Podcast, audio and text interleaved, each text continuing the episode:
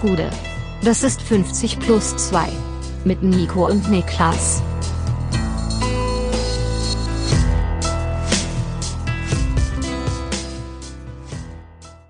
»50 plus 2 Champions League Rückblick. Mein Name ist Nico Heimer und bei mir sitzt der Mann, der am Montag als Wurm verkleidet auf Süßigkeitenjagd gegangen ist, Niklas Levinson. Ganz hervorragendes Kostüm. Da meine Frage an dich. Würdest du mich noch lieben, wenn ich ein Wurm wäre? Das, das muss ja eigentlich dieses, diesem Kostüm vorausgegangen Muss. sein, ne? Ja. Kann nicht anders sein, ja. Also für alle, die es nicht gesehen haben, das, das Kostüm, das Niklas am Montag getragen hatte, hat, äh, wurde von Heidi Klum designt. Das heißt, wenn ihr googelt Heidi Klum Wurmkostüm, findet ihr ein Foto und ich finde, wenn man es weiß, dann sieht man, erkennt man dich auch. Ja, doch. Also ja. dann weiß man, dass ich es bin, ja. Ja. Ähm, ja, sie hat ja, sie, ja, habe ich schon Mini- verraten, dass es vielleicht doch nicht du bist. Mi- Scheiße. Minimal Make-up aufgetragen. Wurde, Ja. nicht, wurde nicht viel gemacht bei mir. sie wollte einfach nur ähm, was machen, was sonst noch keiner gemacht hat, war ihre Aussage dazu. Und das wurde das Wurmkostüm. Das macht sie ja gefühlt jedes Jahr, oder? Das ist ja so ihr großer Moment, das Halloween-Kostüm. Also sie übertreibt auf jeden Fall immer gut an Halloween, ja, das Ja. stimmt schon. Ähm, aber ich glaube, das war trotzdem Next Level, weil ich fand es auch ehrlich, ich finde es ehrlicherweise übertrieben witzig. Es war richtig gut. Weil Es war ein Top-Kostüm, muss man sagen. Also, Also ich meine, weil es ist sind ja ja so, keine Heidi Ultras, ganz im Gegenteil. nee, also, überhaupt nicht. Aber das Commitment, das es braucht, zu sagen, ich kann jetzt hier weder laufen noch äh, ansatzweise gerade ausgucken oder sprechen, weil ich ein Wurm bin. Ja. Also sie hat sich dann wohl umgezogen später, aber äh, nee, finde ich, fand ich hervorragend, muss ich sagen. Ähm, was ist, würdest du sagen, dein All-Time-Best-Kostüm, was du jemals gepult hast? Ich bin kein guter Kost, also ich habe mich nicht häufig kostümiert, aber das Beste, was ich getragen habe, und das war durchaus auch von ein bisschen Sehnsucht dahin ähm, äh, gemacht, war so mit 13, 14 als Emo verkleidet an Karneval, an Fasching. Ja. Das Als stand Emo mir, verkleidet? Stand mir richtig gut. Ja. Richtig gut. Hat die Augen geschminkt, roten Pali und sowas. Das sah, das sah Bombe aus. Also, also Emo verkleiden ist für mich so selbe Kategorie, wie die, wir uns damals als Punks verkleidet haben an, an, an Karneval. Hast, habt ihr das gemacht? ja, ja, dann haben wir uns einen Iro gemacht, den eingefärbt, haben uns ein weißes T-Shirt geholt und haben da mit Edding dieses A draufgemalt Ja. und dann waren wir Punk. Also, das ist ziemlich genau das, was ich auch als Emo gemacht habe, nur ohne das A natürlich. Und äh, die Haare habe ich mir auch so schwarzmäßig irgendwie angesprüht, weißt du? Äh, ja, also, man, na, was soll man machen? Muss. Ansonsten Patrick Bateman, als ich noch Haare hatte, vor vielen, vielen Jahren mal Patrick Bateman gemacht. Aber Ähm, du bist ein Kostümtyp, oder? Schon eigentlich schon. Hat Ja. mir eigentlich immer Spaß gemacht, mich zu kostümieren, auf jeden Fall. Ähm, und Patrick Bateman fand ich war damals ein sehr, sehr starkes Kostüm. Nur damals war American Psycho in der Popkultur, sag ich mal, noch nicht so angekommen, wie es jetzt ist. Ja, aber jetzt, heute ist es auf jeden heute Fall, ist es ja. ja richtig tief drinne. Damals war es enorm, also das war nicht nischig, aber da in der Provinz, wo ich herkam, auf jeden Fall schon. Also, hat, was du war, sagen willst, hat mehr Nachfragen verursacht. Als Nee, das Problem ist, ich war, ich war unterwegs mit einer Gruppe von Jungs und die anderen Kostüme waren ein Kollege von mir, der sich selbst eine Bane-Maske gebastelt hatte und als Bane ging, gerade zum Dark Knight Rises Zeit. Ähm, und auch die, die körperliche Statur dafür hatte, zumindest in Ansätzen. Ähm, ein anderer Kollege, der im Krankenschwesterkostüm ging, aber als Joker verkleidet, also als äh, Ja. Heath Ledger in dieser Krankenhausszene. Ja, ja. Und der letzte hat eins zu eins umgesetzt hier der Dude aus Clockwork Orange. Ähm, Schlecht. Also, äh, wie heißt er noch? ich weiß auch nicht mehr. Naja. Und es ist wieder darauf hinausgelaufen, dass viel zu oft an diesem Abend, als dass ich es hätte ertragen können, ich gefragt wurde, ob ich von anderen Leuten mit den drei zusammen ein Foto machen kann. Und das war unheimlich deprimierend für mich, weil wirklich keine Sau erkannt hat, ist was ich für ein Kostüm an hatte. Ja. Naja, gut, da warst du zu nischig unterwegs, aber ich Ja. finde. Ähm, Als Rache haben wir dann für eine Bad Taste Party einmal von einem anderen Typen äh, das Gesicht gedruckt als Maske und haben die heimlich mitgenommen Ja, und dann im, im, das im Club angezogen. Ja. aber auch, oder? Das hat ihm gar nicht Der ist geschmeckt, nach Hause gefahren. Typen. Der Ja. ist straight nach Hause gefahren, ja. Lasst euch nicht mobben, Freunde. Äh, so, jetzt müssen wir, jetzt müssen wir ein, zwei Sachen mal vorne weg, äh, wegräumen. Und zwar, zuallererst mal. Wir haben ja noch nie, wir beide haben für unsere Arbeit noch nie was gewonnen. Für die Arbeit nicht, ne? Ich will mal was gewinnen jetzt langsam. Nein, folgendermaßen, es gibt äh, unsere Freunde von den elf Freunden, passenderweise, auch Nachbarn hier bei uns, äh, machen ja einmal im Jahr ihr großes, allumfassendes Voting. Genau, der F Fall on the Floor, Ja, so voll heißt on, der on irgendwie. floor, ja. Ähm, wir machen euch denn hier mal in die Show Notes, denn es gibt in dieser Abstimmung, dafür müsst ihr alle Fragen beantworten, auch die Abstimmung für den Podcast des Jahres. Und wir würden uns einfach freuen, wenn ihr dafür uns abstimmt. Wir sagen es einfach ganz ehrlich, wir würden uns freuen. Genau, wir würden uns freuen. Man darf das auch mal sagen, wir würden uns da, glaube ich, freuen. Wenn ihr die Augen aufhaltet, findet ihr einen von beiden Namen noch vielleicht in einer anderen Kategorie. Mehr sage ich nicht. Ja, da stimmt ihr bitte nicht für mich. Weil Da ich kann mir nichts. Schlimmeres vorstellen als Twitter-Account Twitter-Account des des Jahres. Jahres, Niklas Levinson. Wäre auch nicht verdient. Wäre auch, nicht, wär auch nicht verdient. Erstens das und zweitens will ich es gar nicht werden. Teamwork, makes the dream work. Wir können es schaffen, Niklas Levinson zum Twitter-Account des Jahres zu machen. Und dann noch ein Update zu unserer Live-Tour im Januar. Ähm, ihr seid ganz schön bekloppt, alles in allem. Denn wir sind in drei von sechs Städten ausverkauft. In Frankfurt gibt's noch irgendwie drei Karten, also wahrscheinlich findet ihr jetzt auch nichts mehr, wenn ihr schaut. Nur in Hamburg und in Berlin gibt es noch ein wirklich Kontingent, das ihr da zuschlagen könnt. Also haltet euch ran, äh, rucki zucki, auch da sind es äh, unter 100 Karten in, Ham in Berlin übrig, unter 200 in Hamburg. Also ähm, auf jeden Fall, wenn ihr noch dabei sein wollt, gerne noch zuschlagen. Und schon vielen Dank an wirklich alle, die jetzt schon in Ja, so Wahnsinn. kurzer Zeit in der Zahl gekauft haben. Übertrifft unsere Erwartungen auf jeden Fall ja, um, ein Vielfaches. Ja, das, Also- das kann man ganz klar so sagen. Also wir haben ähm, Als ich meiner Mutter erzählt habe, dass schon relativ viel verkauft ist bei dir zu mir, ich hatte schon Angst, dass wir in Köln ganz viele Tickets kaufen müssen, da, damit es nicht so leer wird. Nee, nee, ich habe also ich habe auch schon, ich habe jetzt auch das Problem, dass ich allen Leuten gesagt habe, sie müssen in Frankfurt nicht in Frankfurt nichts kaufen und jetzt ja, Ja. jetzt keine Tickets mehr, ne? Mist. Ähm, ja, so viel dazu. Also, wir freuen uns über eine Stimme beim Podcast des Jahres und wir freuen uns über jeden, den wir bei uns an der Tour sehen, äh, auf der Tour treffen können. Und jetzt frage ich Niklas, wie kommen wir in dieses Champions League, in diese Champions League Woche rein? Mit einer Sache, über die ich mich nicht gefreut habe, nämlich äh, der Erkenntnis, okay, ich habe gerade 90 Minuten geschaut, wie Bayer Leverkusen gegen den FC Brücke 0 zu 0 spielt. Und das war ein richtiges 0 zu 0 Spiel. Über weite Strecken ja, muss man sagen. Also Brügge war ja schon im Vorfeld qualifiziert für das Achtelfinale. Das heißt, ähm, die, für die es eigentlich um mehr ging in dem Sinne, waren Bayer Leverkusen, weil das war ja noch der direkte Vergleich, der lief zwischen, oder Fernduell besser gesagt, zwischen Leverkusen und Atletico. Darum, wer am Ende noch mit in die Europa League darf. Aber da Porto Leverkusen den Gefallen getan hat, Atletico zu schlagen mit 2 zu 1, hat sich die Frage erübrigt gehabt für Bayer Leverkusen. Und dieses Unentschieden hat dann eben gereicht für den dritten Platz und die weitere Teilnahme in der Europa League. Aber insgesamt war es halt erneut ein relativ ernüchternder Auftritt. Ja, das äh, fasst es ganz gut zusammen. Ich würde es relativ ernüchternd, ist da fast noch ein bisschen ähm, ja beschönend. Ich meine, ich erinnere mich an drei große Chancen von Leverkusen. Ich erinnere mich an den Kopfball von Patrick Schick. Ähm, und dann wird's auch schon dünn. Ich habe mir aufgeschrieben, drei Chancen. So, das ist Also es gibt noch die Chance, wo Frimpong ähm, ans Außennetz schießt. Ja. Dem geht eine sehr, sehr gute Aktion von Callum Hudson-Odoi her, äh, hervor. Oder das, wie nennt man das? Da- Voraus. Den, voraus. Ja. Sehr gut.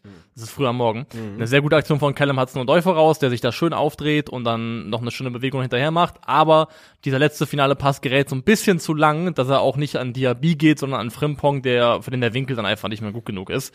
Und das ist auch für mich so ein Moment, der relativ symptomatisch war für Bayer Leverkusen in diesem Spiel. Dass ich finde, es gab hier und da diese Augenblicke, wo ich dachte, das war bis Punkt X eigentlich ganz gut gelöst, eigentlich ganz gut gespielt, aber so die letzte Sauberkeit, die letzte richtige Entscheidung, die bleibt dann eben aus und dann verpuffen viele Sachen eben auch schon, bevor es dann zu einem vielversprechenden Abschluss kommen könnte. Aber das klingt ja dann eigentlich so, als ähm, wäre das nur eine Frage der Zeit, die der Trainer bekommt. Als wären das Dinge, die man vielleicht äh, ausarbeiten könnte, perfektionieren könnte. Und es heißt ja aus Leverkusen wohl so ein bisschen, ähm, dass die Zusage quasi über die WM hinaus, also dass Xabi Alonso den Winter bekommt und die Bosse, ähm, wie hieß es, fasziniert sein sollen mit seiner Arbeitsweise, habe ich gelesen. Faszinierend. Fasziniert. Ja. Oh, guck dir mal, Ja. was der da macht, Junge. Wieso macht denn der jetzt Kopfstand? Ich weiß Also nicht, wie ich mir das vorstellen ich weiß auch nicht, wie mir Faszination von einem Trainer vorstellen soll, aber ich finde es im Grundsatz vollkommen richtig, dass er natürlich den Winter kriegt. Also was wäre denn ähm, bei Leverkusen plötzlich für ein High and Fire Club geworden, wenn die jetzt hier ähm, Xavi Alonso, der in einer absoluten Scheißsituation übernommen hat, jetzt schon anfangen würden anzuzählen. Lass den mal den Winter machen Ja. und lass den, wenn es äh, nicht wirklich am Ende 28. Spielplatz Platz 17 heißt, dann lass den auch bitte die Saison zu Ende bringen. Also da sehe ich aktuell gar keinen Anlass für. Ich sehe ja eher Anlass dafür und das hat ja auch schon sich jetzt angedeutet, dass Leverkusen da bereit und willig ist, im Winter ein bisschen was Geld in die Hand zu nehmen und den Kader an der einen oder anderen Stelle ein bisschen aufzubessern. Ja, und da ähm, geht es allem voran natürlich um einen Namen, der äh, ebenfalls am Dienstag gespielt hat in der Champions League und zwar auch gegen eine deutsche Mannschaft. Es geht um Robin Gosens, ähm, der bei Inter Mailand, das kann man ganz klar so sagen, maximal einen halben Fuß auf dem Boden hat bis jetzt. Ja. Läuft noch nicht. läuft nicht und wird auch nicht mehr laufen. Also was man gelesen hat, äh, mit dem Bericht zufolge, ist Inter mittlerweile auch bereit oder haben sie ihre Schmerzgrenze vom Sommer 30 Millionen Euro roundabout runtergeschraubt, angeblich auf 20 Millionen Euro. Das heißt, es macht das Ganze schon ein bisschen erschwinglicher. Klar ist, dass Ich glaube, dafür kriegen sie, wird, Le wird Leverkusen, ich kann es mir nicht vorstellen, dass Leverkusen 20 Millionen für Robin Gosens bezahlt. Kannst du dir vorstellen?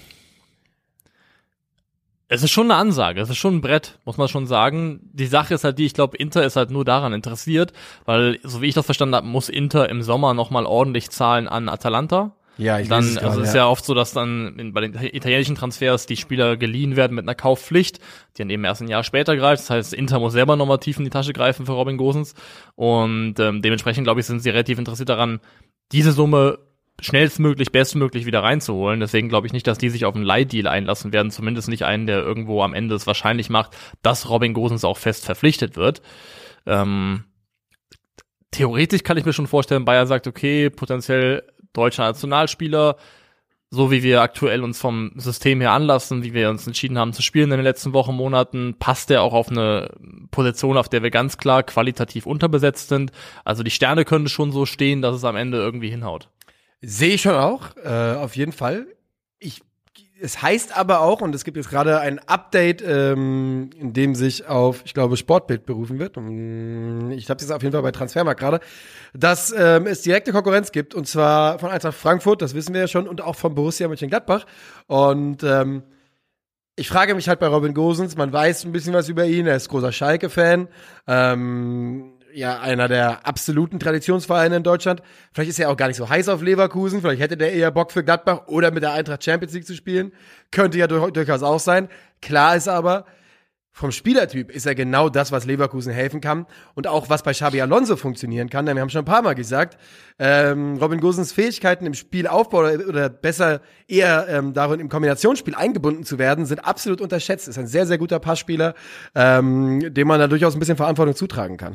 Der vor allem auch für Torgefahr in der Box sorgen kann, der wirklich dann jemand ist, der sehr, sehr gut auf den zweiten Pfosten geht, der ja auch da für Deutschland damals gegen Portugal, glaube ich, so getroffen hatte und da wirklich abschlussgefährlich ist und wie ich finde, auch ein sehr, sehr gutes Gegenstück zu ähm, eher, also der hat auch jetzt schon viel getroffen, aber Frimpong und Gosens wären einfach, glaube ich, eine sehr, sehr potente und gefährliche Flügelschiene gemeinsam. Unterschiedliche Ähm, Spieler, das gefällt mir auch ganz gut. Genau, ich finde, das wäre eine sehr, sehr, sehr vielversprechende Kombination. Es ist halt spannend, dass wir an dem Punkt angekommen sind, ähm, wo wenn wir mal die Frage, ob das monetär für die Vereine stemmbar ist, beiseite lassen, wo man sagen muss, dass ähm, wenn der Spieler sich entscheiden müsste zwischen Bayer Leverkusen und Eintracht Frankfurt, dass es triftige Argumente dafür gibt, warum man vielleicht doch lieber zur Eintracht gehen sollte. Ja, das ist, das ist wirklich ein bisschen verrückt. Aber, also die Argumente, na, ich, Spieler schauen ja wahrscheinlich schon auch immer noch ein bisschen über die Situation in diesem Augenblick hinaus und gucken auf das größere Ganze. Aber das größere Ganze ist, dass da eine Mannschaft ist, die in den letzten paar Jahren DFB-Pokal gewonnen hat, die Europa League gewonnen hat, Champions League Achtelfinale spielt und äh, Chancen hat, auch dieses Jahr wieder sich für einen europäischen Wettbewerb vielleicht sogar wieder die Champions League zu qualifizieren.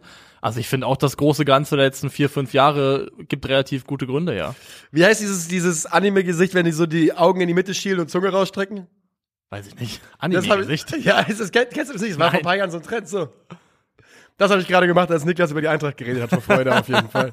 Ähm, das ist wirklich, das war so, das, das ist relativ bekannt. Das hat, das hat einen eigenen Begriff und da gibt's eine Hashtag, da gibt's alles darüber. Also Menschen, die das Gesicht nachmachen, oder? Ja, ja, wie? genau. Ja, dumm, dumm Gesicht, also. Nee, so sieht's auf also- Fall aus, also. Die Wahrheit ist, glaube ich, dass, wenn ich das mache, verstehe ich, dass du das Dummgesicht nennst. Ich glaube, das soll eigentlich ein bisschen sexy sein. Nur eigentlich machen das auch eher viele Frauen und weniger jetzt ich, bärtige, leicht übergewichtige Fußballfans.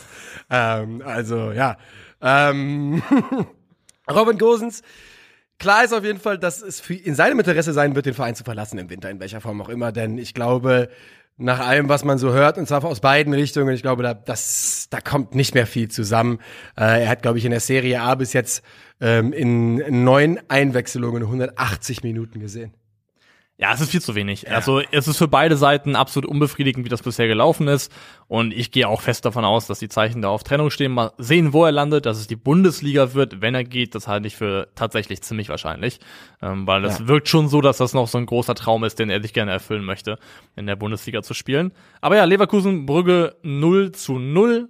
Kein Desaster, aber kein, auch kein Spiel, das jetzt irgendwie Hoffnung gibt, dass es jetzt die große Trendwende ist. Ich gehe davon aus, bei Bayer Leverkusen dürfen wir Veränderungen zum Positiven, wenn sie denn kommen, nicht vor der Rückrunde erwarten äh, im nennenswerten Bereich und viel mehr habe ich dann dazu auch tatsächlich selbst nicht zu sagen. Gratulation an Brügge auf jeden Fall. Eine Ja. der größten Überraschungen in dieser Champions League-Saison stand jetzt, kann man, glaube ich, ganz klar so sagen. Sagen wir so. Bringen wir es weiter. Ja, wo wollen wir denn hingehen jetzt? Ich meine, am, äh, Dienstag spielte sowohl der FC Bayern als auch die eben schon mal angeteaste Eintracht aus Frankfurt. Wollen wir direkt zur Frankfurter Eintracht gehen, wo, glaube ich, am meisten Redebedarf ist, oder wollen wir erst die Bayern abhandeln? Lass uns erstmal hier den, äh, den, den Gruppensieger, den, äh, den Dominator der Champions League Gruppenphase abhandeln, den FC Bayern. Bis zur 94. Minute war das auch noch die Eintracht. Gruppensieger und Dominator der Gruppe. die Bayern schlagen Inter Mailand ähm, 2 zu 0 und ich würde so weit gehen, dass ich sage, die Bayern schlagen Inter Mailand im absoluten Schongang 2 zu 0. Ja. Was, Die die, müssen springen- da nicht mal hochschalten für. Genau, die springen genauso hoch, wie sie gerade müssen, um da einen relativ souveränen Sieg einzufahren. Strittigste Entscheidung des Spiels, die relativ unerheblich ist, weil beide schon weiter waren und auch klar war, wer der Gruppenerster werden würde. Ach, hier, ja, Ähm, der Elfmeter. der. Elfmeter. War ein Elfer für mich. Ja? Das war doch hier der für Inter, meinst Mané. du? Wo Mané den Wo er die Hände vors Gesicht reißt. Für mich ist es ein Elfer, weil ich verstehe nicht, also, ja, doch, für mich schon. Für mich ist es ein Elfer. Ja. Also Ich verstehe, dass er sein Gesicht schützt und Ich- kein bisschen die Körperfläche vergrößert, aber keine Ahnung. ich, ich verstehe, was du meinst. Ähm, ich sitze halt jetzt hier mit dem, ähm, mit dem Mitwissen, dass ich äh, einen Thread von einem gewissen Schiedsrichter von Manuel Gräfe gelesen habe, Ja. der das Ganze erklärt hat. Und anscheinend ist es laut der IFAB, dieser Regelorganisation, so, Ja. dass eben, wenn es kurze Reaktionszeit, also Tendenz reflexartig, finde ich, kann man bei der, bei der so Wucht sagen, und ja. bei, bei, bei der Nähe schon sagen. Und wenn der, also wenn die hochgerissenen, zum Schutz hochgerissenen Arme, wie du selbst auch schon gesagt hast, die Körperfläche nicht entscheidend vergrößern, dann musst du ihn nicht geben. So ist wohl die Regelauslegung. Und ich kann das in dem Moment auch verstehen. Ähm, aber ja, dieses, dieses Thema Schutzhand finde ich schon grundsätzlich ein bisschen schwierig. Also, Es ist halt, es macht halt wieder mal eine Tür auf, die, also Elfmeter für Leute, die von hinten angeköpft werden Ja. und den Ball nicht sehen, finde ich bescheuerter, als So, wenn da- man den geben würde. Ich wollte mit dem Wissen, dass wir gleich noch über den Elfmeter reden werden, ähm, ja. Ich find's halt, ich find's halt schwierig, weil es macht halt dann wieder so einen, es eröffnet den leichten Graubereich, dass es dann heißt, ab wann ist denn Schutz, ab wann, wie lange ist es noch ein Reflex, ab wann ist es dies, ab wann ist das. Mein erster Gedanke war, wann, das ist, ist ein wann, Elfmeter. wann ist ein Hand ein Hand, wie Herbert Ja. Grönemeyer gesungen hat. Ja, wann ist ein Hand an Hand? Guter Episodentitel. äh, das machen, das nehmen wir vielleicht. Ja, Aber okay. genau so, ein Hand, ein Hand. Ja. ähm, die, die Bayern, also jetzt hier. Oh, Freunde. Ähm, die Bayern gewinnen also 2 zu 0 am Ende und ähm, äh, wie gesagt, das vollkommen zu Recht. Die Tore. Und das wird es nochmal interessant machen. Benjamin Pavard und Erik Maxim Choupo-Moting. Über Pavard wollen wir gleich einen Augenblick reden. Ja. Äh, lass uns kurz über Choupo-Moting reden, der ein absolut unglaubliches Tor schießt. Und vorher fast ein absolut unglaubliches Tor schießt, das ihm äh, abseitsmäßig weggepfiffen wird. Ja, ich weiß nicht, was ich über den Mann sagen soll. Also, da sieht man dann auch, was Selbstvertrauen anrichten kann. Ja. Das ist Wahnsinn. Es ist wirklich, er, er spielt wie jetzt auch nicht seit einem Spiel, seit ungefähr einem Monat, spielt er einfach wie einer der besten Neuner der Welt. Ja. Das ist völlig absurd. Das ist kompletter Wahnsinn. Ähm, Ich hab ja- ich, ich gönn's ihm, ich find's cool. Ich find's echt krass, dass er diesen Streak nochmal ausgepackt hat. Aber wie, ist meine Frage die ganze Zeit. Was hat der Mann dafür verkauft? Mit wem hat er einen Pakt ein- eingegangen auf, auf den letzten Meter? also er hat ja schon seine Momente auch vorher gehabt tatsächlich. Also selbst, also Ich glaube, seine Torquote war immer richtig stark, weil er hat eigentlich immer getroffen, wenn er gespielt ja, hat. ne? alle haben ja kollektiv den Kopf geschüttelt und gesagt, was? Ja. Als er damals zu PSG ging. Ja. Aber ich meine, war das nicht auch Choupo-Moting, der damals ein ganz wichtiges Tor in der Champions League gegen Atalanta gemacht hat, auf Ist dem absolut Weg möglich. zu ihrem ersten Finaleinzug? Absolut Meine ich, also er hat dann auch bei PSG, finde ich schon, also er ist ja auch nicht umsonst von da zu Bayern gewechselt, irgendwo gezeigt, dass er als Joker und als Alternative schon seinen Wert hat und das zeigt er bei den Bayern einfach auch. Ich glaube, er ist einfach ein weiteres Beispiel dafür, dass Entwicklung von Spielern nicht immer zwingend, also wer auch mal das war, der gesagt hat, mit 25 ist jeder da, wo er hingehört. Das war mal so. Das stimmt, in- war mal so, stimmt vielleicht auch noch in den allermeisten Fällen, aber es gibt halt eben auch Leute, deren Geschichte ist mit 25 eben nicht auserzählt und die haben vielleicht auch noch Raum, sich zu entwickeln in den nächsten drei, vier, fünf Jahren. Und äh, das scheint Erik Maxim Choupo-Moting zu sein, äh, der ja in diesem Spiel wirklich wieder einer der besten Spieler bei den Bayern ist und ähm, trotz alledem, ich meine, es ist so verrückt, ne, weil wenn du dich, wenn du dich erinnerst, ich, wir hatten uns ja vor der Saison, da hatten wir ja hitzige Diskussionen darüber. Und ich würde jetzt gerne meinen Take irgendwie einlösen und sagen, ich hatte recht. Aber mein Take war ja der folgende: Der FC Bayern wird ohne klassischen Neuner Probleme bekommen. In der international habe ich das gesagt. Ja. Jetzt ist es so passiert, dass sie in der Bundesliga ohne Neuner Probleme bekommen haben und dann aber einen echten Neuner im eigenen Kader gefunden haben. Das heißt, ich kann meinen eigenen, eigenen Take nicht mal eincashen an dieser Stelle. Ähm, Aber es ist wirklich Wahnsinn, dass das so funktionieren kann und dass Erik Maxim Choupo, ganz im Ernst, no disrespect, aber ich muss es einmal so sagen, egal was er in den letzten zwei Jahren nochmal gelernt hat, drei Jahren, was er, wie er sich nochmal entwickelt hat, was er gearbeitet hat, wer auch immer mir erzählt, dass er vor drei, vier, fünf, sechs Jahren gedacht hat, dass Erik Maxim. Niemand gesehen. Ne? Niemand gesehen. Du wirst niemanden finden vor, vor fünf Jahren, der gesagt hat, Choupo-Moting hat das Potenzial, Stammspieler beim FC Bayern zu sein. 100, also auf gar keinen Fall, wirklich. Und jetzt inzwischen haben wir ja auch eine, eine, ja, eine, eine Größe der Probe, dass wir, also er hat jetzt gegen Inter gespielt, er hat jetzt gegen Barca gespielt, also er hat jetzt gegen Mannschaften gespielt, wo Ja. du, ne, du kannst nicht mehr sagen, ja, er hat gegen Augsburg ein Tor gemacht, weil er, Ich finde schon, dass es, also vor allem, wenn man das Tor sieht, das gegen Inter macht, das schreit schon sehr nach Hot Streak, wo einfach alles klappt in der Phase. Es kann schon sein, dass es auch wieder abebbt, also, weil es gibt ja schon genügend Beispiele von Spielern, die einfach mal sehr, sehr heiße zwei, drei Monate hatten, wo gefühlt alles geklappt hat, das dann wieder abgeebbt ist. Aber für den Moment ist es wirklich ähm, ganz klar, dass er da auch in diese Startelf reingehört und sich es absolut verdient hat, bei den Bayern aktuell erste Wahl zu sein in der Spitze. ja, also ich glaube, dass er diesen, dass er so heiß kann er nicht bleiben, dass, wenn er das, wenn er das täte, dann äh, wüsste man am Ende dieser Saison ein Gespräch, ein Gespräch darüber führen, was ist da eigentlich passiert. Haben wir einen, einen der besten Neuner seiner Generation übersehen für 15 Jahre. Und da bin ich absolut nicht bereit zu, dieses Gespräch über Erik Maxim Choupo-Moting zu führen. Das Nee. muss ich an der Stelle sagen. Stichwort erste Wahl. Reden wir lieber über jemanden, der gerne erste Wahl wäre, zumindest auf einer Position. Und das ist Benjamin Pavard. Und auch gleichzeitig der Torschütze des 1 zu 0 in diesem Spiel, der dann nach einer Ecke den ja auch wegrutschenden Lautaro Martinez abschüttelt und einnickt. Trotzdem sieht er da extrem helikoptermäßig aus. Er sieht das sehr gut aus. Sieht er eigentlich auch ehrlicherweise schon die ganze Saison in eigentlich allen Spielen, die er gemacht hat. Aber es knirscht trotzdem ein bisschen im Gebälk und das liegt vor allem daran, dass Benjamin Pavard, Benjamin Pavards Vertrag nur noch bis 2024 läuft. Heißt, wenn man Ablöse möchte, und das würde man sicherlich wollen, müsste man entweder im kommenden Sommer verkaufen oder sich auf eine Vertragsverlängerung einigen. Und die Frage ist, erstens, will man das, also verlängern? Und zweitens, wie realistisch wäre das? Ja. Ähm, und das Ganze machen wir jetzt mal ohne den Eindruck der Geschichten, die jetzt aus den letzten Tagen bei Benjamin Pavard außerhalb des Platzes äh, durchgebrochen sind, würde ich behaupten. Hast du mitbekommen, oder? Der ist gefahren, Ja. Auto. Er ist unter starkem Alkoholeinfluss Auto gefahren, was an dieser Stelle ähm, ja auf schärfste verurteilt ist, aber das ist einfach so brutal gefährlich und so übertrieben dumm, ähm, dass man das einfach. Das ist so an, sag ich mal, an, also an, an Dingen, die sich nicht nach Verbrechen anfühlen, Ja. Aber mit das, mit das Aber es ist ja sogar strafbar, ja. also ist es ein Verbrechen und da kriegt man, sollte man zurecht für Es ist, es ist mit das Schlimmste, was du machen kannst. Weil, weil, weil es ist einfach so, du kannst dich nicht selbst einschätzen. Nee. Du weißt es nicht, du kannst das beste Gefühl haben der Welt. Grundsätzlich gilt, setz dich, also ich bin der Meinung, es gibt ja sogar einen Schwellwert, ne? Es gibt ja sogar einen, den du, ähm, Ja, aber ich bin da, die- ich, ich bin wirklich der Meinung, entscheid dich, entweder du willst trinken oder, Oder du willst fahren. Auto fahren. Ja. Und beides zusammen, egal wie wenig, aber gehört mit, einfach nicht zusammen. Mit irgendwie ein, zwei Promille in eine, eine drei Tonnen Stahlkonstruktion, die 100 km/h fahren kann. Ich weiß, dass die weißen Autos keine drei Tonnen wiegen. Die allerwenigsten wiegen drei Tonnen. Ich würde mich wundern, wenn überhaupt ein Auto drei Tonnen wiegt, aber ähm, es ist brandgefährlich, lasst es sein. Das wollten wir überhaupt nicht groß aufmachen, das Thema. Soll aber einmal gesagt sein. Benjamin Pavard äh, spielt bei den FC Bayern äh, die allermeiste Zeit natürlich als trotzdem als Rechtsverteidiger, auch wenn Ja. er jetzt gegen Inter als Innenverteidiger aufgelaufen ist. Laut Transfermarkt 106 Spieler als Rechtsverteidiger und nur 28 auf seiner Wunschposition in der Innenverteidigung. Ja, er hat ja den, ganz klar den Körper eines Innenverteidigers, er hat die Athletik, wir haben es ja gerade gegen Inter gesehen, ähm, mit diesem Kopfball.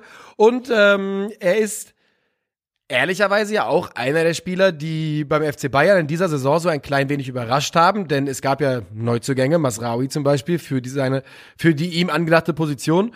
Und ob das an Pavard lag oder an Masraoui zu Beginn war, war das überhaupt kein äh, Duell auf Augenhöhe, sondern es war Pavard und Masraoui musste da erstmal arbeiten und ackern, überhaupt in die Nähe zu kommen. Aber jetzt ist er in der Nähe und Masraoui deutet immer sich, besser. wird immer besser und deutet sich an einfach auch, das ist ja auch nicht überraschend, dass er im Sinne eines, sag ich mal, modernen Außenverteidigers schon näher dran ist an dem, was du dir vorstellst. Ähm, und so gut Pavard das dieses Jahr spielt, und er macht es vor allem defensiv überragend, ähm, Masraoui nochmal spielerische Qualitäten und Fähigkeiten mit einbringen kann, die Pavard so meiner Meinung nach zumindest nicht hat. Ja, Pavard bringt offensiv Also er kann schon, äh, er- ist nicht schlecht. Ja. Finde ich nicht. Und ich finde auch, also, ich würde folgende Sachen sagen. Wenn er sich selber, wenn er selber, wenn er sich selber einschaltet, wenn er selber in eine Abschlusssituation kommt, da ist er unterbewertet. Pavard ist, ist, ist torgefährlicher, als man denkt. Aber so Pavards Flanken, das ist oberer Liga-Durchschnitt. Das ist keine her hervorragender Flank, äh, nicht, dass er hervorragend flanken würde. Alles in Ordnung. Ja, das Problem ist einfach, also das Problem, was ich sehe, er wird beim FC Bayern niemals erste Wahl Stammspieler in der Innenverteidigung sein. Niemals, niemals, nie. Die haben Daya Upamecano, der war auch teuer, war jetzt auch nicht günstig, aber der war teurer. Die haben einen Lucas Hernandez, der sehr, sehr teuer war, einen Matthijs de Ligt, der sehr, sehr teuer war und, so ehrlich bin ich auch, die alle drei auch einfach bessere Innenverteidiger sind. Ja. Und deswegen, die Wahrheit ist, Benjamin Pavard wird niemals bei den Bayern, wenn alle fit sind, in der Innenverteidigung Stamm spielen. So, und da ist dann natürlich das Problem, du hast für den Mann, ich glaube, über so um die 30 Millionen bezahlt. Ja. Was natürlich auch für den Spieler selbst so ein bisschen natürlich vermitteln im Augenblick. Ich bin hier schon gefragt. Er hat wirklich, das muss man auch mal sagen, Pavard hat gute Arbeit beim FC Bayern geliefert, seit er da ist. 100 Prozent, 100 Prozent. So. Und das heißt natürlich, dass es da so ein gewisses Anspruchsdenken gibt. Ähm, und ich bin aber komplett bei dir. Pavard wird niemals über die Rolle hinwegkommen. Vielleicht, weißt du, der kann der erste, der erste Abwehrspieler auf der Bank sein.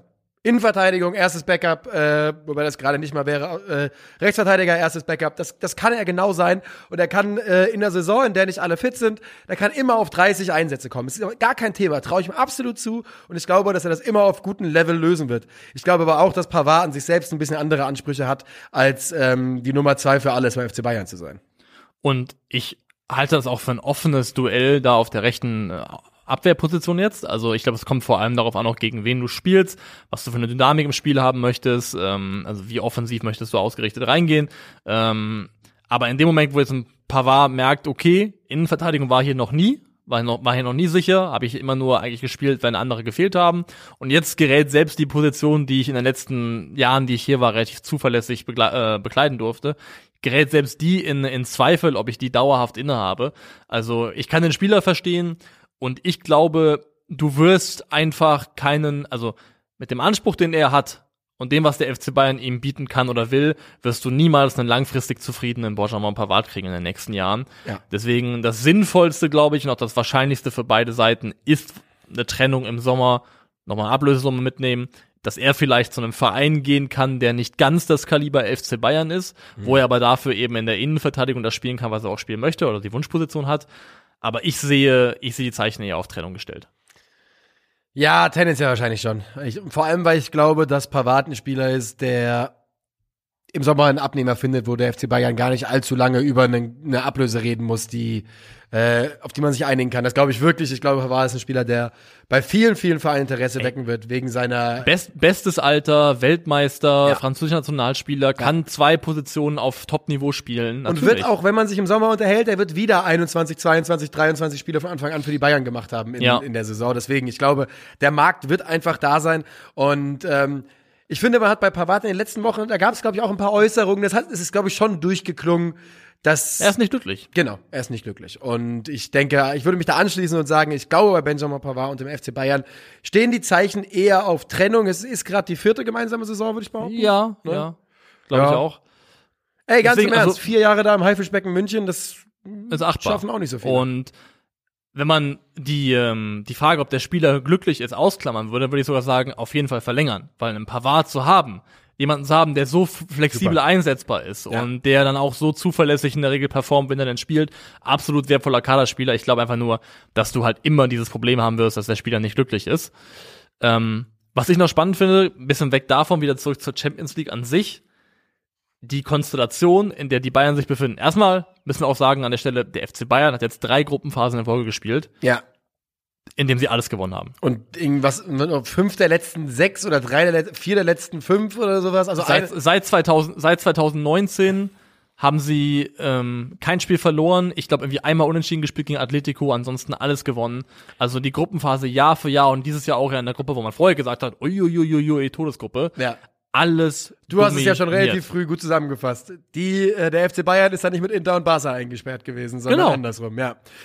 Es ist, der FC Bayern ist das gruseligste Team Europas, wenn du sie in der Champions League in der Gruppenphase triffst. Ganz einfach. Ja. Das ist die Mannschaft, vor der du dich am meisten fürchten solltest. Die gehen in der Gruppe nochmal.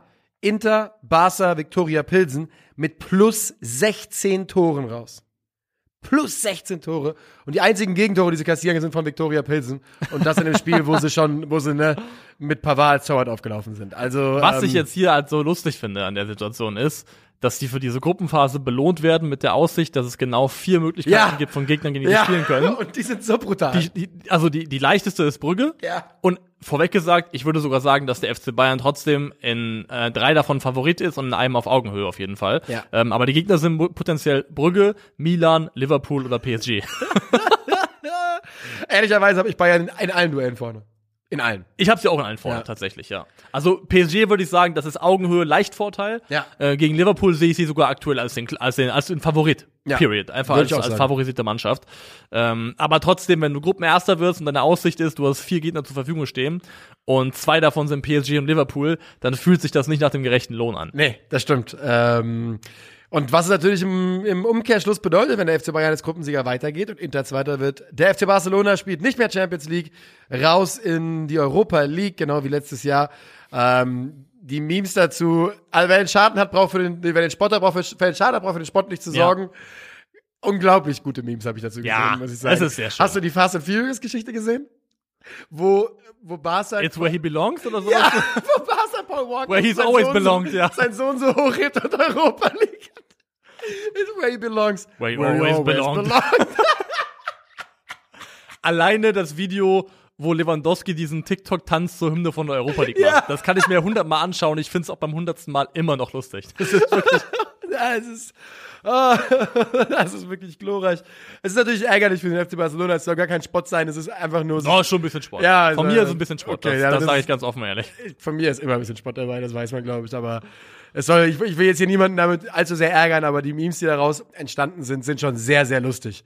So. Wir, lassen dich die, äh, dieses Hoch, diese Welle weiterreiten. Ja. Und äh, gehen zu dem Spiel, das du ja auch gestreamt hast für Ja. die Eintracht.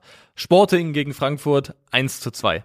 Ombre beste Zeit. Ähm, was ein Ding, Alter, was ein Spiel. Was ein, was ein geiles Champions League-Spiel. Die Bayern sind äh, weiter. Ich weiß nicht, warum ich die Bayern sage. Ich wollte, ich habe gerade in meinem Kopf nämlich Sporting so als übermäßig im Kopf gehabt. Sporting geht ähm, in Führung in diesem Spiel und das nach 39 Minuten und gerade in Halbzeit 1 ähm, tut sich die Eintracht wirklich schwer gegen diese clevere, gegen diese clevere portugiesische Mannschaft, die ähm, vor allen Dingen einfach alles immer im Verbund regeln, ne? Ähm, gemeinsam sehr, sehr tief stehen, dann gemeinsam hoch pressen und äh, einfach kollektiv clever arbeiten. Das ähm, muss man ihnen ganz klar lassen. Und gehen dann durch ein bisschen ein Kacktor mit 1 0 in Führung. Und dann kommt die zweite Hälfte der Eintracht.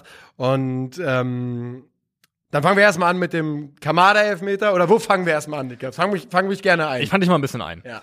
Also erstmal finde ich, ähm, ich habe mir das Spiel im Einzelspiel angeschaut, weil für mich an dem Abend nichts anderes mehr interessant war. Und es ist, äh, also man sagt ja oft, ähm, das ist was für Taktikfans, wenn es ein Scheißspiel war. Das wird dann oft gesagt, wenn du nur null siehst, was absoluter Rotz war, sagt man was, das ist was für irgendwie die, äh, die Taktikfreunde da draußen.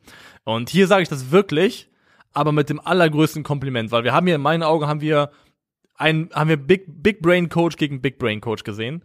Ähm, ich fand das super spannend und faszinierend zu gucken, weil beide sich mit denselben Mitteln im Prinzip bekriegt haben. Ja. Also sowohl Frankfurt als auch Sporting laufen an in diesem 5-2-3 wo äh, die drei Vordersten auf alle drei Innenverteidiger draufgehen, wo die den Spielaufbau unheimlich schwer machen, fast unmöglich machen. Ich meine, der Gesamt, also der, der XG aus dem Spiel heraus in dieser Partie war 0,19 zu 0,24. Ja. Nicht, weil irgendeine Mannschaft scheiße war, sondern weil die sich gegenseitig das so extrem Leben zur Hölle gemacht haben. das Leben Das zur Hölle gemacht haben, ja. so, so schwer gemacht haben. Und es Ja. war super faszinierend zu sehen, wie die beiden Trainer darauf reagieren.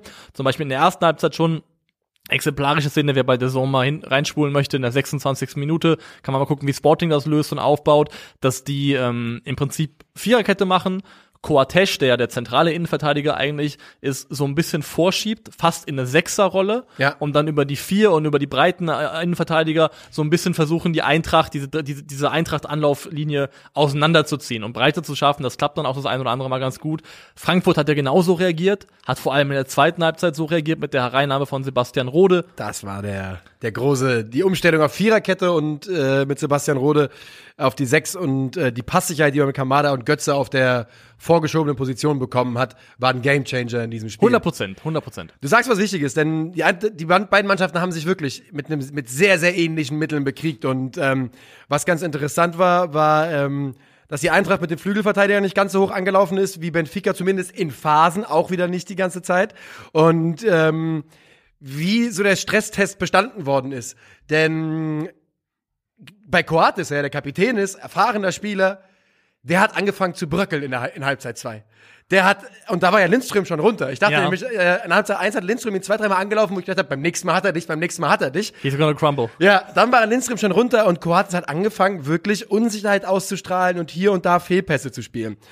Ähm, die Eintracht liegt also hinten zur Halbzeit. Und wenn man die erste Halbzeit gesehen hat, hatte man, und wenn man die Eintracht kennt, historisch die Eintracht auch kennt, guckt man da drauf und denkt, hm, wir finden jetzt keinen Zugriff, und zwar gar keinen. Äh, Und die erste Halbzeit war ja nun, also die Eintracht hatte, hatte die, es wäre fast ein Eigentor von, von wiederum Coates, glaube ich, gewesen, ähm, der einen Kopfball auf einen eigenen Keeper bringt. Ich glaube, das war Chance jemand der anderes, aber. Pedro Porro vielleicht? Einer von beiden, meine ich, wäre es gewesen.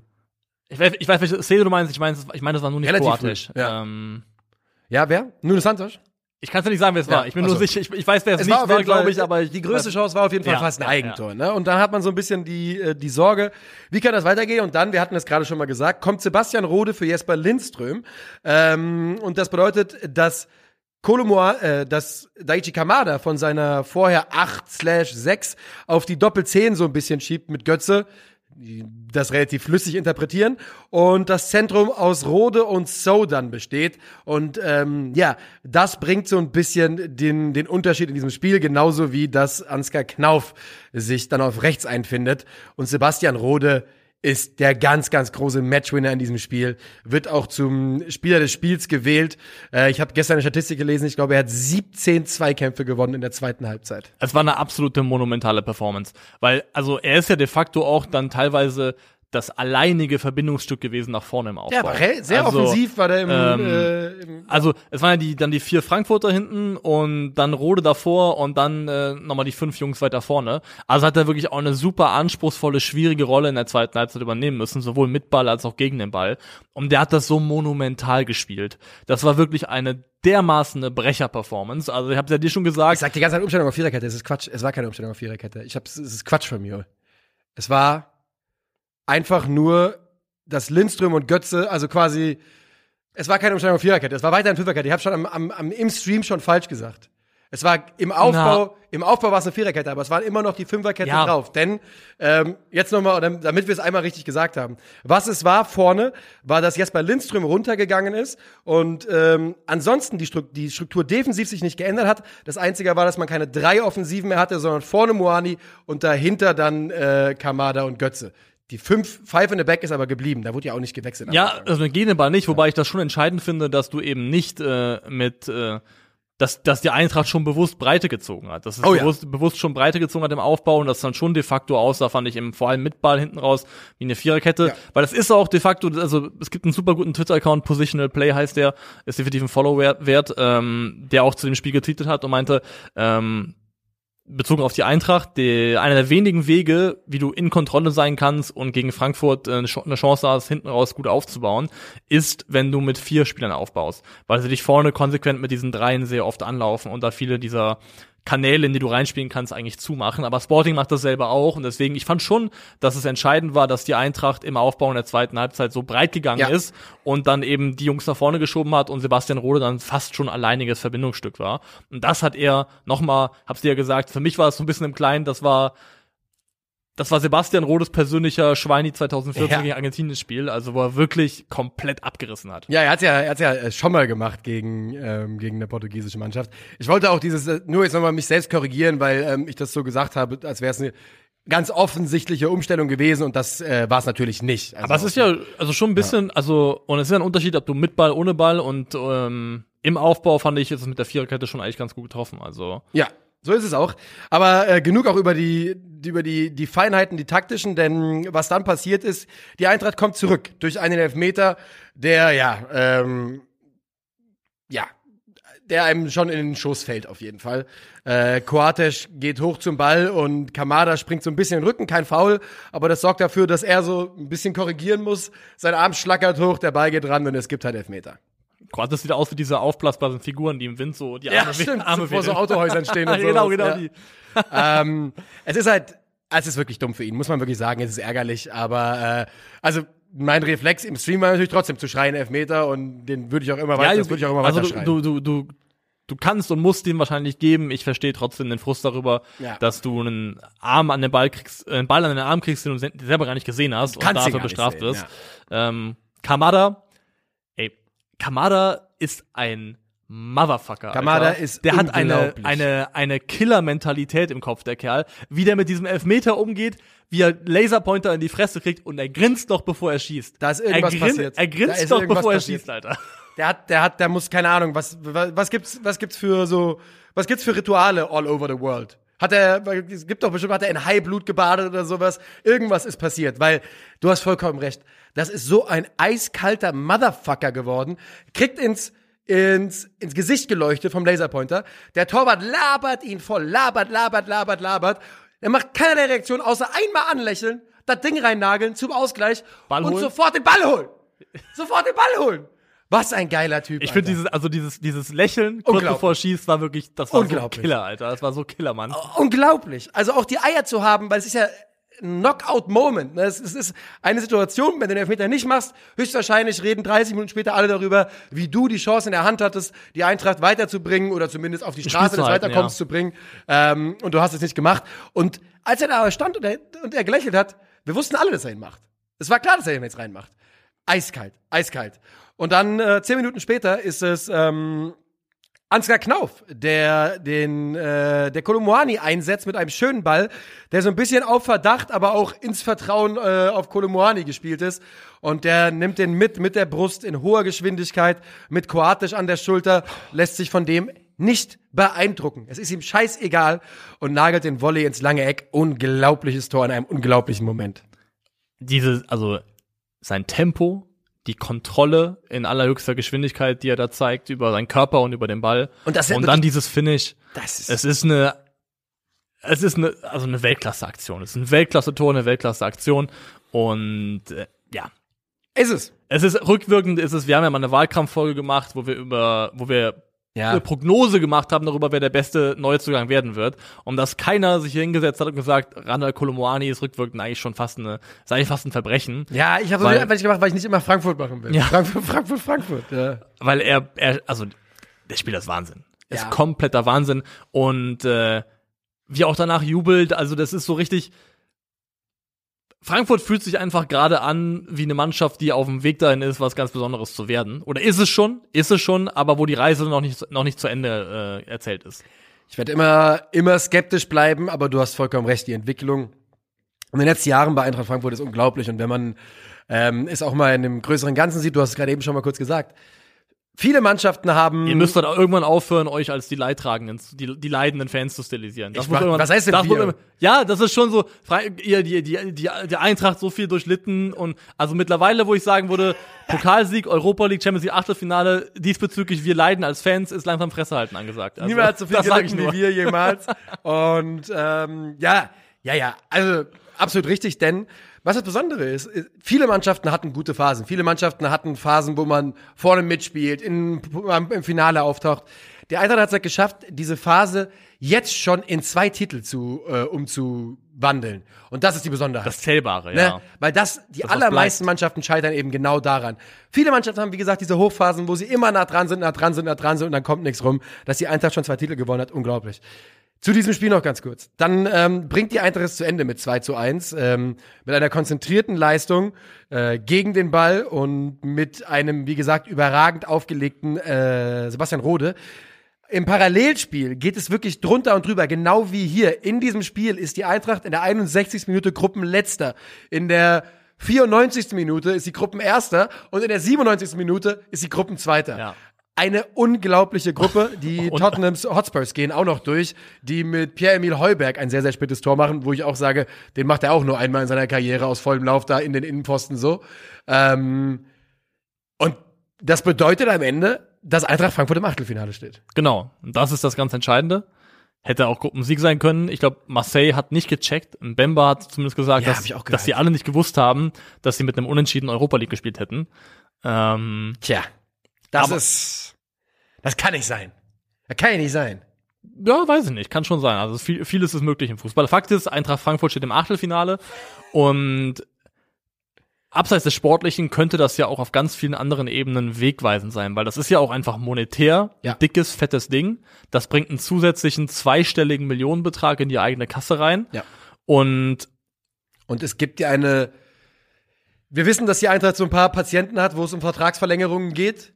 Ähm, ich glaube, dass vielleicht, ich glaube nicht, dass sich unbedingt was ändert, aber die Argu deine Argumentationsgrundlage ist so stark wie nie zuvor. Ähm, also die Wahrscheinlichkeit gilt ja bei Kamada als am höchsten, oder? laut Twitter-Accounts, denen ich nicht vertraue, ja. Okay. Ja. Ähm, dann- Also es ist, er ist auch, ich glaube, dass die, dass man, es wird geredet mit allen. Ähm, Ja. Ich glaube, am, am akutesten und aktivsten wird mit Trapp und Kamada gesprochen von den dreien. Aber ich würde jetzt nicht sagen, ne, der ist am nächsten, der ist am nächsten. Ich sag mal Was so, ich du sagen kannst, will, dem, du kannst dem Spieler mittlerweile sagen, also wir haben mit, du warst hier, als wir zusammen die Europa League gewonnen haben. Ja. Jetzt sind wir in der K.O.-Phase der Champions League. Wir spielen in der Bundesliga darum, nächstes Jahr wieder in diesem Wettbewerb hier dabei zu sein. Also du findest vielleicht einen Club, der dir ein bisschen mehr bezahlen kann als wir, aber wahnsinnig viele spannendere Projekte und äh, sportliche Perspektiven wirst du so schnell nicht finden. das ist so ein Wahnsinn, Alter. Du musst es ja nicht sagen, weil das ja aus, da, aus, ähm, aus deinem Mund vielleicht auch ein bisschen nervig klingen könnte als Frankfurt-Fan. Ja. Aber es ist ja wirklich so. Ich finde schon, dass das, was Eintracht Frankfurt mittlerweile als Karten auf den Tisch packen kann, das Argumente dafür, warum es Sinn macht, erstens da zu bleiben und zweitens vielleicht auch dahin zu wechseln, das ist mittlerweile schon relativ äh, triftig. Also ich finde, Ja. die Bundesliga-Saison Ja. wird ganz entscheidend, weil wenn Eintracht Frankfurt das schaffen sollte, Champions League zu bestätigen und nochmal Top 4 zu finishen und dann ja, das wäre krass. damit, dann mit dem Geld, was damit nochmal kommt, im Sommer nochmal was zu machen. Ja. Dann hast du wirklich die Chance, Weichen zu stellen, langfristig dich in dieser Top 6 Spitzengruppe der Bundesliga wirklich festzusetzen. Und das, wäre schon das eine wär Riesennummer. überkrass einfach. Das wäre überkrass. Ich noch einen Satz dazu, damit wir auch nicht zu lange uns beim Thema aufhängen. Wir sind ja auch schon relativ weit drin wahrscheinlich. Ähm, dieses Spiel gegen Dortmund am vergangenen Wochenende hat mir das Vertrauen gegeben, dass die Eintracht dieses Spiel gewinnen kann. Auch noch bis spät in dieses Spiel rein. Weil die Art und Weise, wie man gegen eine Topmannschaft gespielt hat, mir äh, so gefallen hat. Und das war eine reife Prüfung par excellence, wieder einmal für die Eintracht. Und wieder einmal der Beweis dafür, dass, ähm, was ich ja schon seit Jahren sage, ich glaube, in 90 Minuten gibt es wenige Mannschaften, äh, die so wenig Bock machten zu bespielen wie Eintracht Frankfurt. Natürlich, es gibt da oben die ganz großen Clubs, da müssen wir nicht drüber reden, Ja. dass die uns die Hosen komplett ausziehen, auch in 90 Minuten. Die Bayern haben es ja schon gemacht, die Saison. Aber so, ich sag mal, unter den, unter dem Geldadel des europäischen Fußballs, wenn man eine Stufe drunter geht, gibt es nicht viele Mannschaften, die, äh, vor denen man sich verstecken muss derzeit. Und das ist unglaublich geil. Man gehört jetzt gerade zu den besten 16 Mannschaften Europas. Ja, herzlichen Glückwunsch. Und dann nehmen wir jetzt die letzte Kurve, nehmen wir jetzt noch ganz kurz Ja. zu Kopenhagen gegen Dortmund, ganz, ganz kurz nur, weil so viel gibt's da auch nicht so zu sagen. Nö. Ich möchte hier hierzu noch abschließend sagen, wirklich an der Stelle auch nochmal Hut ab, Oliver Glasner. Ja. Einer, mittlerweile würde ich sagen, einer der spannendsten und besten Trainer in Europa vielleicht. Also, Es ist unglaublich, was, was der Junge da macht. Das muss man, muss man auf jeden Fall so sagen. Ähm, wir, wir haben uns ja beide schon, wir sind schon zu Kreuze gekrochen. Wir warten, wie Shaquille eins sagte, ne?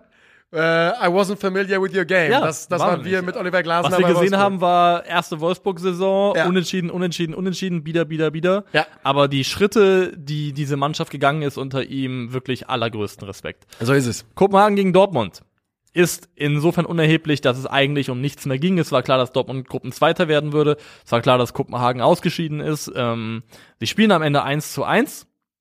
Ich finde nun mal, muss es kurz mal erwähnen, dass da alles andere als eine Dortmunder B11 gespielt hat, zumindest gemessen an dem Personal, was aktuell zur Verfügung steht. Ja. Und dafür war das mal wieder ein sehr, sehr schauriger, gruseliger Auftritt, wo ich sagen würde, ähm, das musst du eigentlich verlieren, dieses Spiel, aus Borussia Dortmunds Perspektive. Zum zweiten Mal, nach letztem Wochenende, gegen eine Mannschaft, die gerade in der dänischen Superliga biederes Tabellenmittelfeld ist. Nichts anderes. Es ist der Schmuddel-BVB, es ist der einzige Weg zu Titeln. Ähm, du hast vollkommen recht, ein Name, der fehlt ähm, und der schmerzhaft fehlt, ist Jude Bellingham. Und das, wenn man auf dessen äh, Output schaut in den nächsten, dessen, dessen, na wie sagt man, was der so geliefert hat an ähm, Assists und Toren in den letzten Wochen und Monaten, dann ähm, sieht man erstmal, wie wichtig der auch an diesem Ende ist für den BVB und dessen Ausfall in Anführungszeichen hat äh, hat man gestern einfach sehr gespürt, finde ich. Komplett. Jemand hat letztens auch geschrieben, dass ähm, in ganz vielen Statistiken beim BVB irgendwie schusserzeugende Aktionen, äh, Schüsse aufs Tor, Ballkontakte im Strafraum, was auch immer, dass Bellingham in ganz vielen Bereichen ähm, überall beim BVB Nummer eins im Kader ist, ganz viele Statistiken einfach anführt und einfach das, also Allround-Paket ist derjenige, der da am Ende die ganz entscheidende Personalie ist und du hast gesagt, man merkt es sofort, dass er fehlt. Mats Hummels hat einen sehr, sehr schwachen Tag gehabt. Ähm, du hast mal wieder einen komplett blassen Daniel Malen. Ob das noch was wird? Nee, nee. Eher nicht, ne? Ich glaube sogar, es ist gut möglich, dass es kein, keine neue Chance mehr gibt in der neuen Saison. Das- dass das das letzte Jahr ist. Und dann sagt man, komm, wir finden vielleicht jemanden, der, also ich kann mir zum Beispiel vorstellen, was jetzt für mich einfach mal da hergesponnen äh, sich äh, anlassen würde, ist, PSW verkauft Cody Gakpo, macht dafür ordentlich Kohle und reinvestiert einen Teil davon, um Daniel Malen zurückzuholen, der dann vielleicht in seiner Komfortzone Eredivisie auch wieder ein bisschen in die Spur kommt. Aber bei Borussia Dortmund äh, Ja. sehe ich es einfach nicht. Ja, ich, also ich würde mich anschließen. Ich finde auch, dass wenig, wenn man ihm zuschaut, dass da wenige Dinge jetzt irgendwie Fantasie wecken würden, Nee. wo man sagt, oh ja, äh, Er hat sein Tempo, er hat seine, seine Momente, in denen er mit Platz vor sich was, was erzeugen kann, aber im Kombinationsspiel, die Qualität seines Abschlusses, da ist wirklich nichts, das gerade darauf hindeutet, dass das irgendwie sich nochmal ändern würde. Es ist irgendwie seltsam, ne? weil der BVB hat ja auf der einen Seite so großartigen Erfolg gehabt in der Vergangenheit auch mit, ähm, mit seinem Scouting und seinem und mit dem, mit dem Finden von Talenten. Und wie gesagt, sie machen es ja immer noch, sie finden immer noch Spieler wie Jude Bellingham. Aber hin und wieder lagen die so dermaßen daneben, gerade bei teuren Transfers. Äh, also ich glaube, wenn man die Dortmunder absoluten Top-Transfers durchgeht, da ist ja Malen wahrscheinlich Top 3, Top 4. Schürle, vorne, ja. Schürle ist weit vorne. Jamolenko ist, glaube ich, weit vorne. Adeyemi war teuer, Adeyemi bin ich jetzt bin ich nicht bereit. ist doch zu früh. Ist viel, wollte ich wollte gerade sagen, ist viel zu früh, aber also, Insgesamt, ne? Also da die, die also ich glaube die die teuersten Dortmund Transfers. Komm, jetzt gucke ich jetzt gucke ich noch einmal nach. Du musst jetzt kurz noch was erzählen.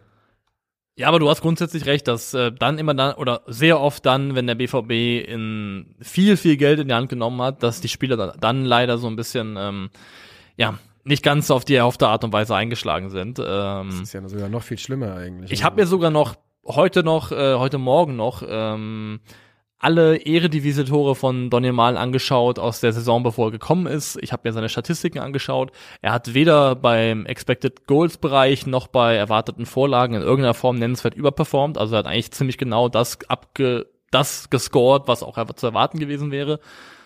Ich habe noch mal geschaut und muss es noch mal sagen, man vergisst das so schnell, aber ey, viele viele von den Defensiven, gegen die du in der Eredivisie spielst, die haben halt Zweitliganiveau. Die haben halt, es ist leider so, die haben halt deutsches Zweitliganiveau, da machen Leute Fehler, da sind Abstände, da ist, äh, da, da, da ist ein Organisationsmängel, die siehst du halt in der zweiten Bundesliga so. Und ähm, ja, ich, Ja. wenn man sich das anschaut, ich, deswegen, ich glaube sogar, das heißt nicht per se, dass Spieler aus der Eredivisie nicht wechseln können und einschlagen.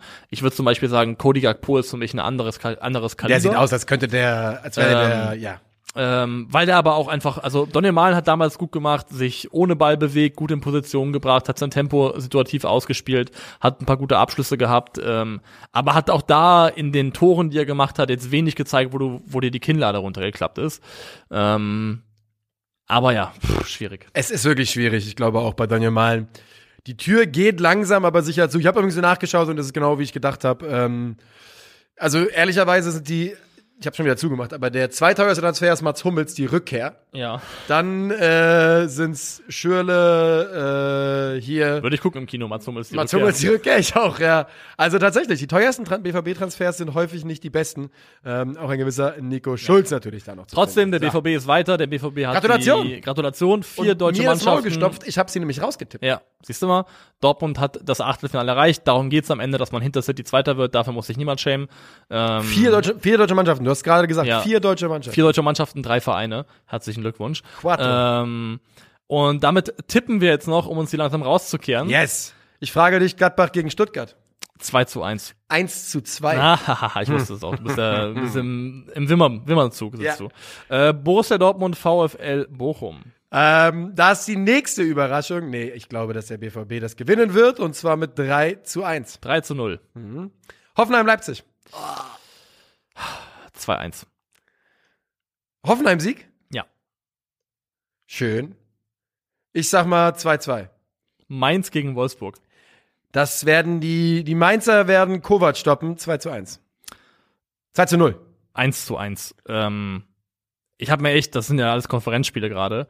Ich habe mir eine gute Konferenz ausgesucht, um im Stadion zu sein, muss ich sagen. Ja, Also, kann man, kann man da glaube ich ist ja genauso einiges sagen. dabei, wo man sagt, das ist nicht so schlimm, dass ich das jetzt nicht live, nicht mit, nicht mit live verfolgen kann. Augsburg, Frankfurt, ich sag 2-0 Sieg für die Eintracht. Ich sage ähm, 2-1 Augsburg. Ist absoluter Angstgegner, wäre 100% Ja. das, was äh, auch bei Eintracht Frankfurt passieren muss, nach dem großen Sieg jetzt verlieren. Hertha gegen die Bayern. Ah, komm, ist mir doch scheißegal. Ich tippe 2-1 Hertha. Ich tippe 1 zu 1. Sehr schön. Sehr schön. Ich bin ja im Stadion, ich muss daran glauben, also. Ja, ja, ja, auf jeden Fall. Nur nach Hause. Werder gegen Schalke 04. Ähm, 2 zu 1. Ja, ich sag sogar 2 zu 0, fürchte ich. Leverkusen Union. Da glaube ich, dass wir einen äh, Leverkusen-Sieg sehen, ein 1-0. 2 zu 0 Leverkusen. Hm. Und dann haben wir noch Freiburg gegen Köln. Oh, das ist gar nicht so einfach, Freiburg-Köln. 3-1. Also ich sage auch Freiburg-Sieg, ich sage dann 2 zu, nee, ein Tor machen die schon, 2 zu 1. Und damit sind wir durch. Sind wir durch. Vielen Dank fürs Zuhören. Ähm, Das war, wann ist ein Hand ein Hand? Wenn Vom ihr- Donnerstag, dem Genau, wann ist ein Hand in Hand? Äh, heute Abend, wenn ihr möchtet, ähm, Calcio Berlin Livestream Köln gegen Nizza schauen wir uns auf dem- bei Twitch drüben an. Ansonsten hören und sehen wir uns im Laufe der nächsten Tage wieder. Macht's gut. Auf Wiedersehen. Tschö.